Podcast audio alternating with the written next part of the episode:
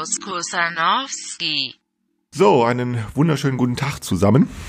Heute ist Dienstag, der 21. Januar äh, 2020, der zweite Podcast von mir in diesem Jahr. Ich hatte eine kleine Pause gemacht. Ich hatte mir eigentlich vorgenommen, jede Woche äh, einen zu machen, aber diesmal hatte ich ähm, äh, zwar Zeit, äh, einen zu machen, aber ich, ich habe mich verzettelt. Ich habe Zettel äh, äh, im Zettelkasten sortiert. Ich habe einen ganzen Stapel Zettel wiedergefunden, den ich, die ich verloren hatte. Und dabei habe ich ja mich sozusagen in meinen Zettelkasten versenkt und dabei äh, drei Tage lang hintereinander die Zeit vergessen. Und irgendwann fiel mir auf, ich denke, Mensch, verflucht, ich muss doch noch mal wieder was sagen. Die eine Woche ist um.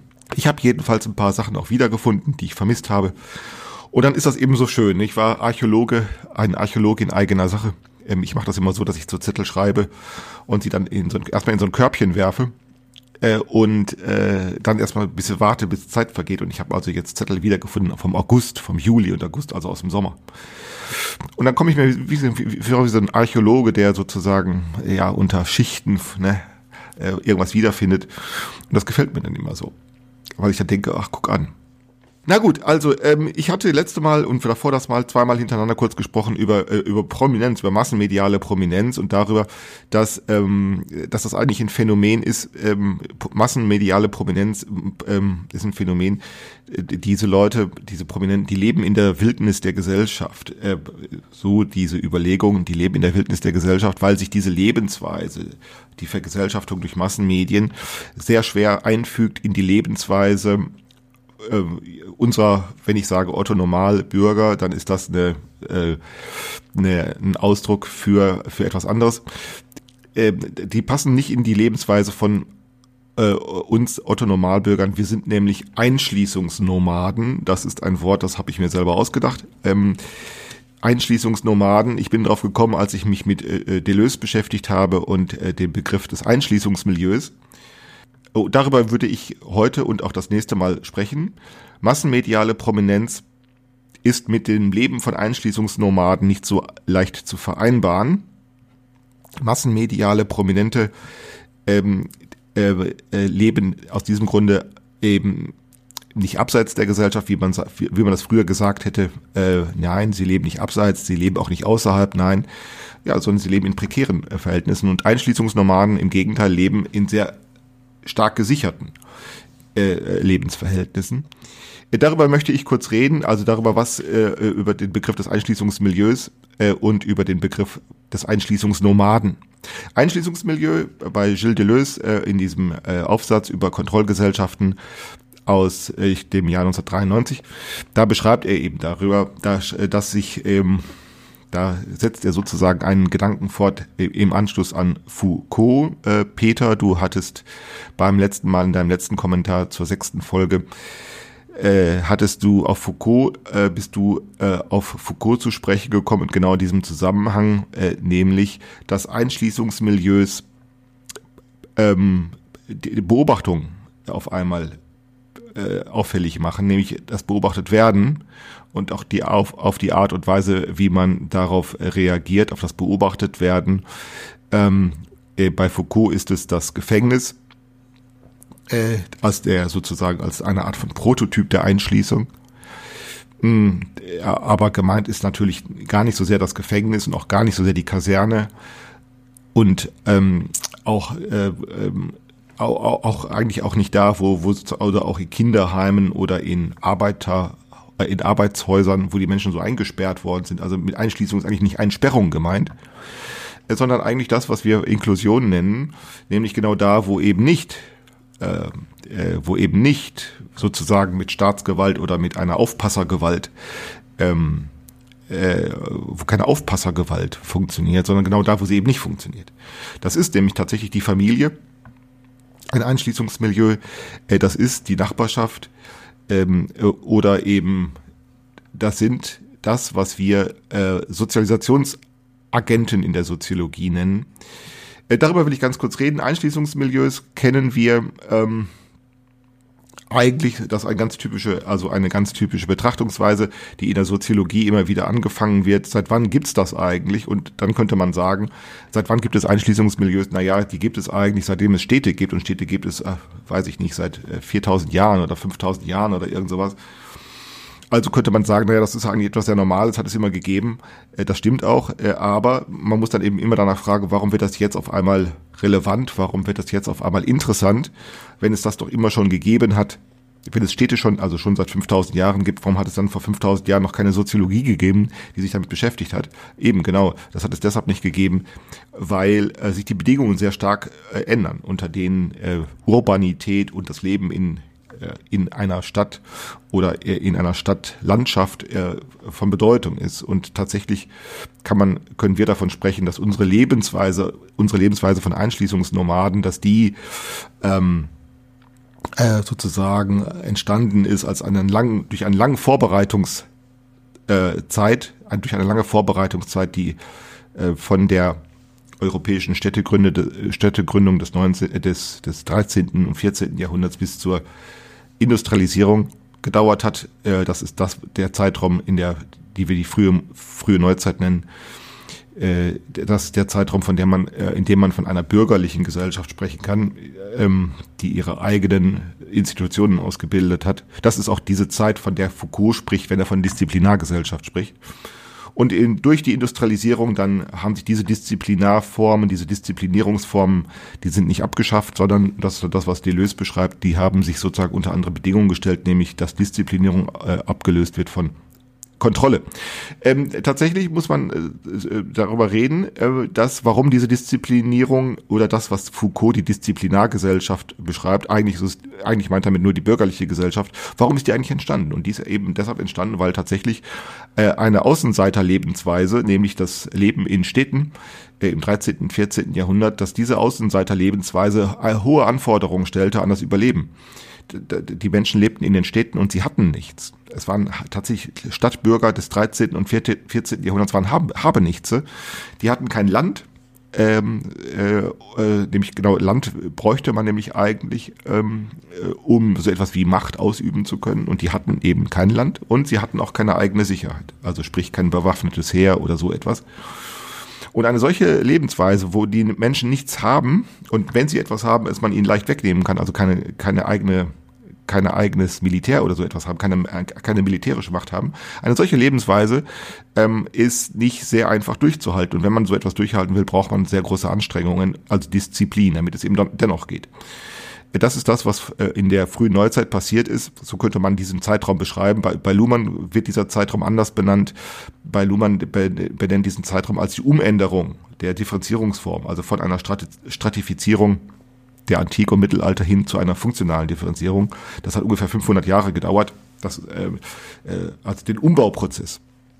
In, in diesem Umbauprozess hat es die bürgerliche Gesellschaft gegeben und in diesem Umbauprozess hatte die bürgerliche Gesellschaft eine bestimmte evolutionäre Funktion nämlich tatsächlich genau diese Strukturen, äh, diese Institutionen zu strukturieren, durch die Disziplinierung möglich wird. Äh, und wir sind die Erben dieser, dieser Institutionen.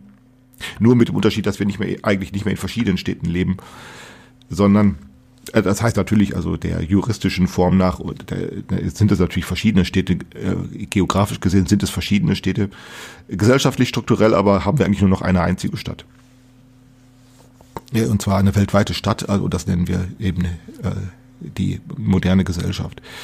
Ähm, ähm, also man muss sozusagen die gesellschaftliche Perspektive sozusagen, die ist nicht identisch äh, mit einer geografischen. Natürlich geografisch sind es verschiedene Städte, das ist klar.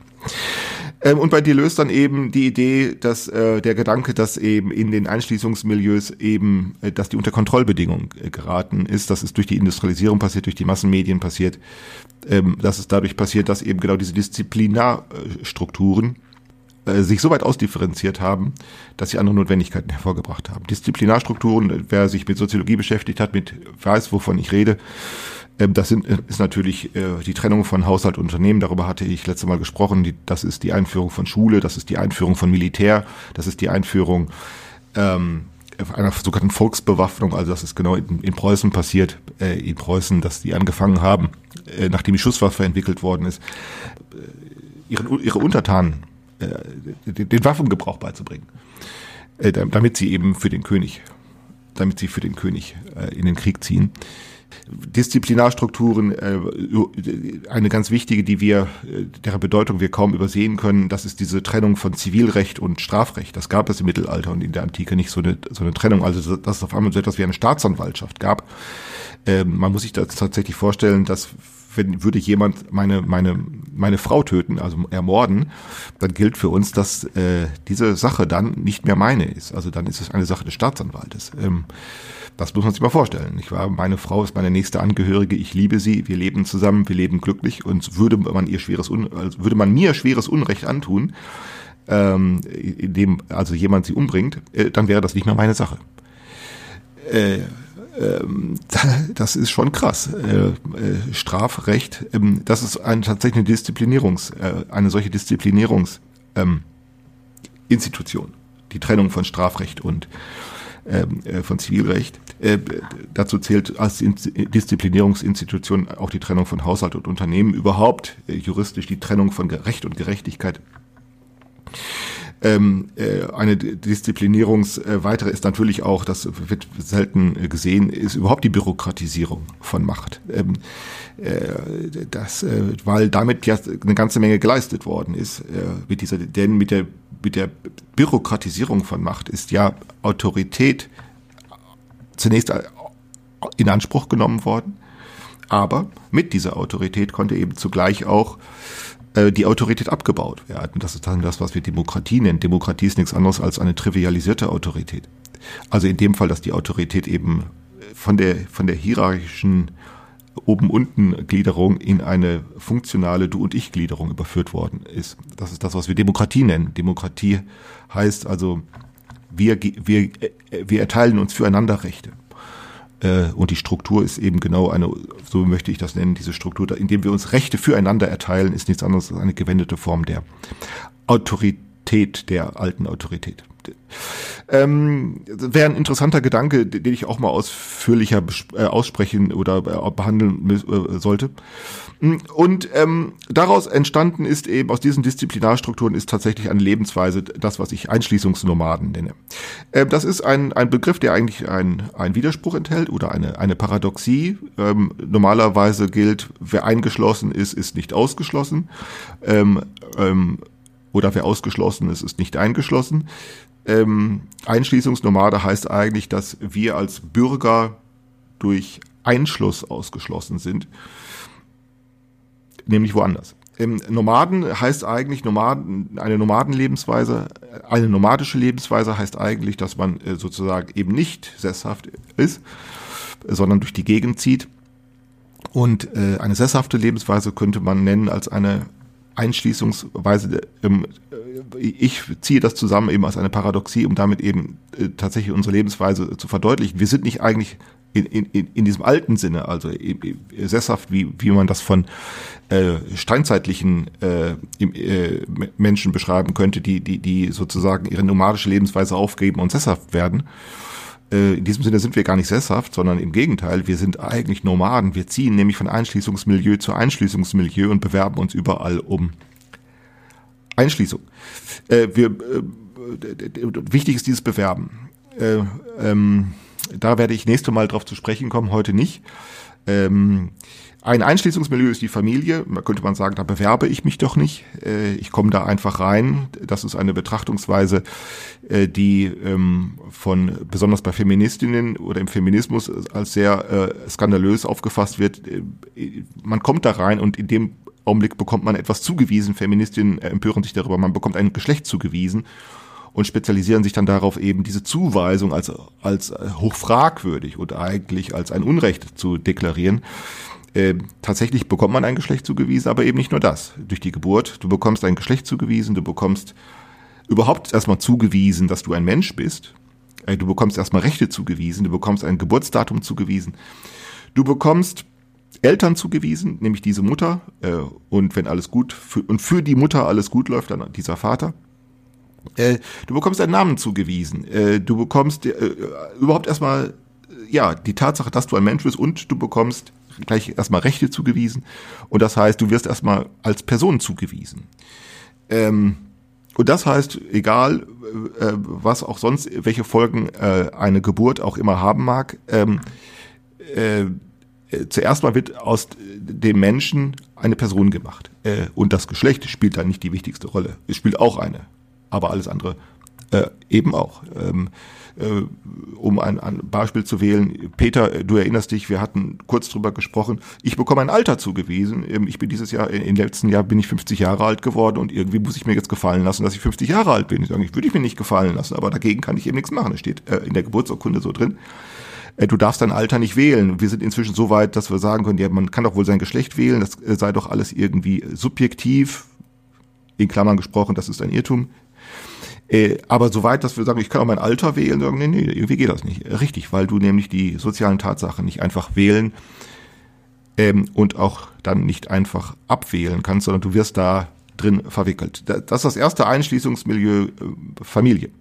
Äh, und dann passiert nun, dass Nomaden, diese nomadische Lebensweise passiert, dass sich sozusagen die Menge der Einschließungsmilieus äh, vermehren im Laufe des Lebens ähm, und dass immer mehr hinzukommen äh, und dass wir sozusagen hin und her wandern. Also von der von der Familie, wir kommen dann äh, in die in die Schule, wir kommen in den, erst in den Kindergarten, dann in die Schule. Und nachdem man dann irgendwie so 10, 12 Jahre alt ist oder so, passieren immer mehr. Äh, in der Freizeit selber organisieren die Kinder ihre eigene Einschließung, äh, ähm, kurzfristig, indem man sich im Schwimmbad verabredet oder langfristig dadurch, dass man anfängt, irgendwelche Sportvereine aufzusuchen oder so etwas.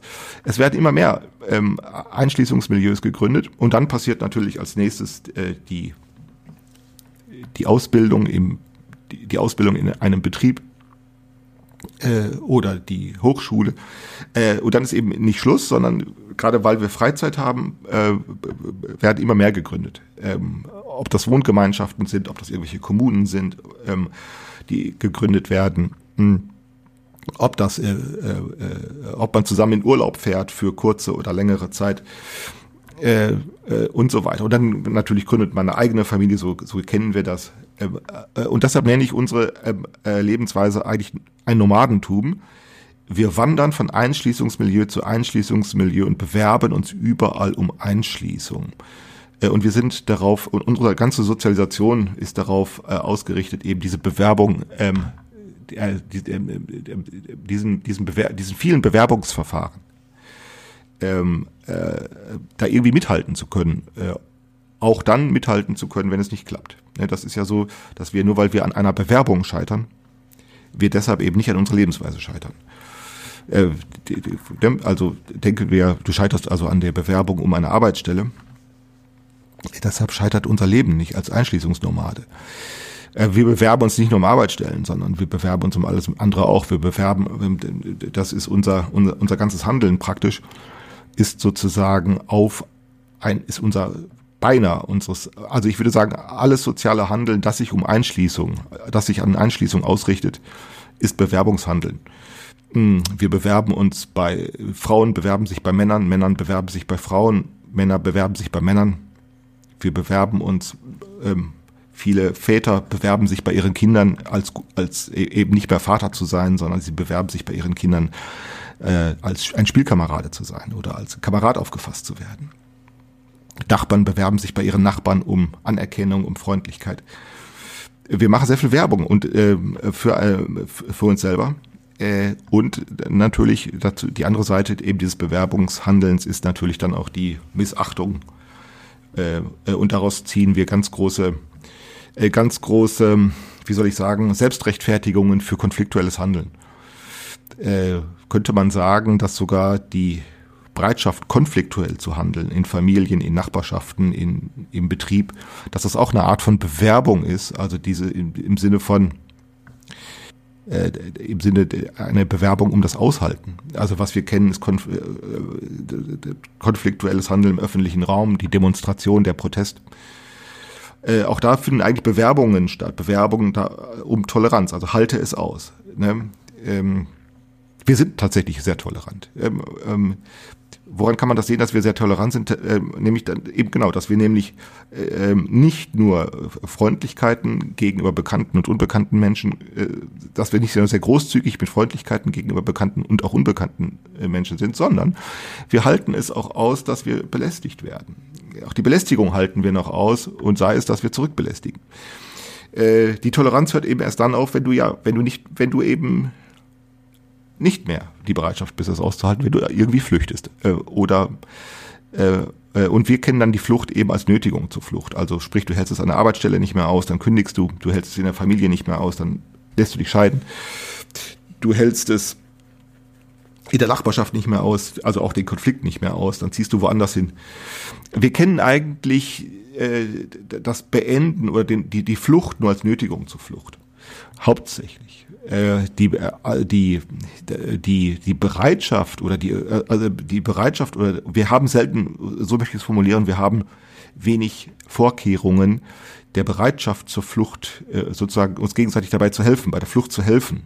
Ähm, äh, das hat für manche Menschen tatsächlich sehr, ähm, sehr starke Auswirkungen. Ganz bekannt, was viele Sozialpädagogen kennen, ist, warum Frauen eigentlich, wenn sie von ihren Männern verprügelt werden, warum die wieder zurückkehren. Also sie gehen dann, man, sie kennen genau dieses Phänomen Sozialpädagogen, sie kommen erstmal, zuerst werden sie verprügelt, sie, sie mit verbeultem, mit verbeultem Gesicht äh, tauchen, schlagen sie dann in irgendwelchen in dem nächsten Einschließungsmilieu auf, nämlich in Frauenhäusern. Dort werden sie dann erstmal gepflegt für zwei, drei, vier, fünf, sechs Wochen.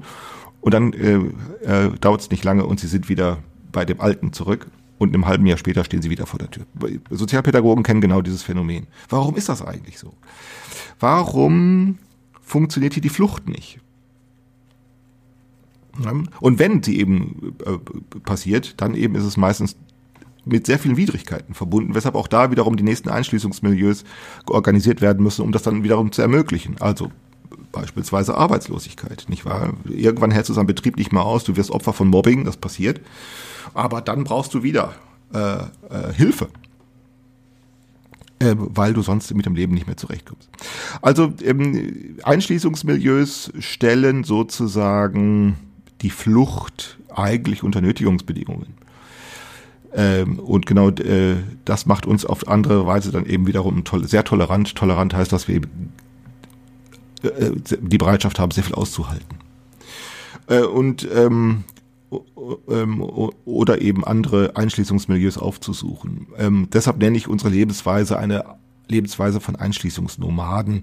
Ähm, man kann natürlich immer fragen, äh, ob das eine gute Wortwahl ist. Äh, ich neige aus, ja, aus sehr idiosykratischen Gründen dazu, immer solche Begriffe zu bevorzugen, die so selbstwidersprüchlich sind. Eine, eine, eine Sesshaftigkeit und ein Nomadentum schließt sich gegenseitig aus und wir sind äh, aus diesem Grunde beides. Wir sind äh, sesshafte Nomaden oder so etwas. Und äh, ich wollte äh, in der letzten und vorletzten Folge kurz darüber sprechen, dass eben massenmediale Prominenz eben damit nicht so gut zu vereinbaren ist. Äh, und ich vermute nun, dass genau diese Einschließungsmilieus ähm, sich äh, praktisch prekär ausdifferenzieren und irgendwann auch bald nicht mehr haltbar sind. Ähm, das Wichtigste ist Familie. Ähm, was wir vor ein paar Jahren erlebt haben, ist die Ehe für alle. Äh, seitdem wissen wir, jetzt ist es bald soweit, ähm, endlich darf zugegeben werden, juristisch, was in der Gesellschaft schon, ich weiß jetzt nicht, seit wie viel, seit 100 Jahren diskutiert wird. Ähm, warum kann es zugegeben werden? Naja, eben immer noch, äh, dass äh, Homosexuelle heiraten können. Warum? Naja, weil sie eben nur zu zweit sind. Ne? Ah, das geht dann noch zu zweit. Aber, und das ist jetzt genau der nächste Schritt, wenn zu zweit, warum nicht auch zu dritt oder zu viert?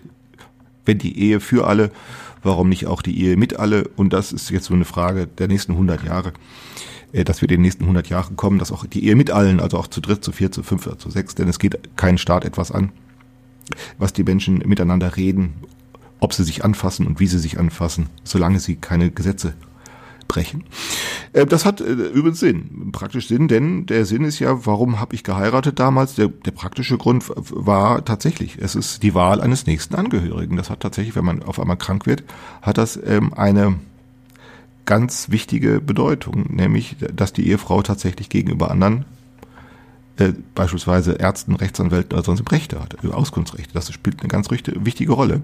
Und das Schöne an dieser äh, Sache ist ja, man äh, kann sich scheiden lassen. Ne? Das ist ja das, was wir von der Familie nicht so kennen. Ähm, wir Was wir nicht kennen, ist die Institution, sich seinem Vater oder seiner Mutter scheiden zu lassen, obwohl das dringend gebraucht wird. Oder sich von seinen Geschwistern scheiden zu lassen. Ähm, das kennen wir nicht. Und das ginge natürlich, indem man sich, ja, indem man äh, nicht eine Ehe zu zweit gründet, sondern eben eine Lebensgemeinschaft mit drei, vier, fünf, sechs, sieben, acht Leuten, je nachdem. Ähm, und dass man dann eben, ja, äh, Familien, so eine Art Familie eben nicht auf Geburt gründet, sondern auf, ähm, sondern auf Absprache. Und dafür brauchen wir keinen Staat, äh, sondern da reicht ein Notar völlig aus. Es geht damit um Zeugenschaft. Ne? Das ist ja der, der Sinn, um eine gesicherte Zeugenschaft und wie die Leute dann ihr Verhältnis miteinander einrichten, das können sie machen, wie sie wollen. Das geht ein Staat nichts an. Dauert noch 100 Jahre, dann ist es soweit. Die Cyborgs der Zukunft werden dann in Familien leben, die mit, mit so etwas wie Geburt, also Geburt, also ähm, äh, Familie durch Geburt wenig anfangen können. Nicht, dass es das nicht mehr geben wird, das wird es auch noch 100 Jahren geben, aber eben nicht nur. Sondern ne, warum soll nicht auch zu dritt oder zu viert Ne? Ähm, die Menschen, ob sie nun Vater oder Mutter oder Geschwister sind oder Cousins oder Cousinen oder Nachbarn oder sonst wer, warum nicht? Man, man geht eben einer, einer Verbindlichkeit auf Absprache ein. Statt das zu etwas Archaisches wie Geburt zu machen. Den Zufall der Geburt, ähm, der Zufall der Geburt ist da ähm, nicht sehr überzeugend. Ähm, na gut, also ähm, Einschließungsnomaden. Ähm, ähm, und ähm, das vergesellschaftet, also der unsere un, un, also Einschließungs unser unser Einschließ unser Leben als Einschließungsnomaden ist die Form der Vergesellschaftung. Äh, und da spielt natürlich dann Erwerbsarbeit eine ganz große Rolle und auch das ist langsam so ein Punkt, wo man sich ja fragt, soll das so bleiben? Ja? Soll das so bleiben? Ähm, mit der mit dieser Erwerbsarbeit? Die gegenwärtige Antwort lautet ja, das muss so bleiben. Wir wollen, wir wollen alle die Welt retten, ja. Wir wollen alle CO2-Ausstoß vermindern, ja. Wir wollen alle Elektroautos fahren, ja. Wir wollen uns alle ganz brav verhalten, ja. Aber, aber Erwerbsarbeit muss sein. Ne? Erwerbsarbeit muss sein. Ja, ähm, also darüber will ich dann das nächste Mal sprechen. Ähm, ähm, äh, äh, und die Frage natürlich besprechen, was hat das eigentlich mit dem zu tun, was ich äh, unter einer Befruchtungsökonomie äh, verstehe. Das habe ich heute mal beiseite gelassen, ähm, aber ich hatte ja versprochen, dass ich sozusagen einen ganz langen, eine ganz lange Anleitung formuliere. äh, äh, um ähm, mal äh, zu verstehen, äh, ähm, äh, dass wir äh, oder oder um verstehbar zu machen, um mal aussprechbar zu machen, dass dass wir längst nicht mehr in Zeiten leben, wo es so einfach ist, sich verständlich zu machen. Äh, das ist alles sehr voraussetzungsreich. Äh, und dann muss man eben auch mal die Möglichkeit haben, weit und lange auszuholen, was wir ja können, weil wir haben ja, ja genau, seitdem wir Internet haben, haben wir ja Zeit. Äh, wir können ja einschalten, ausschalten, mal eine Woche warten, weiterhören, äh, zurückspulen oder so etwas. Gut, also für heute will ich erstmal das beenden. Einschließungsnomaden. Wir leben als Einschließungsnomaden und es ist vielleicht zu vermuten, dass dieses Leben als Einschließungsnomaden äh, so nicht bleiben wird. Für heute erstmal alles Gute, bis nächste Woche.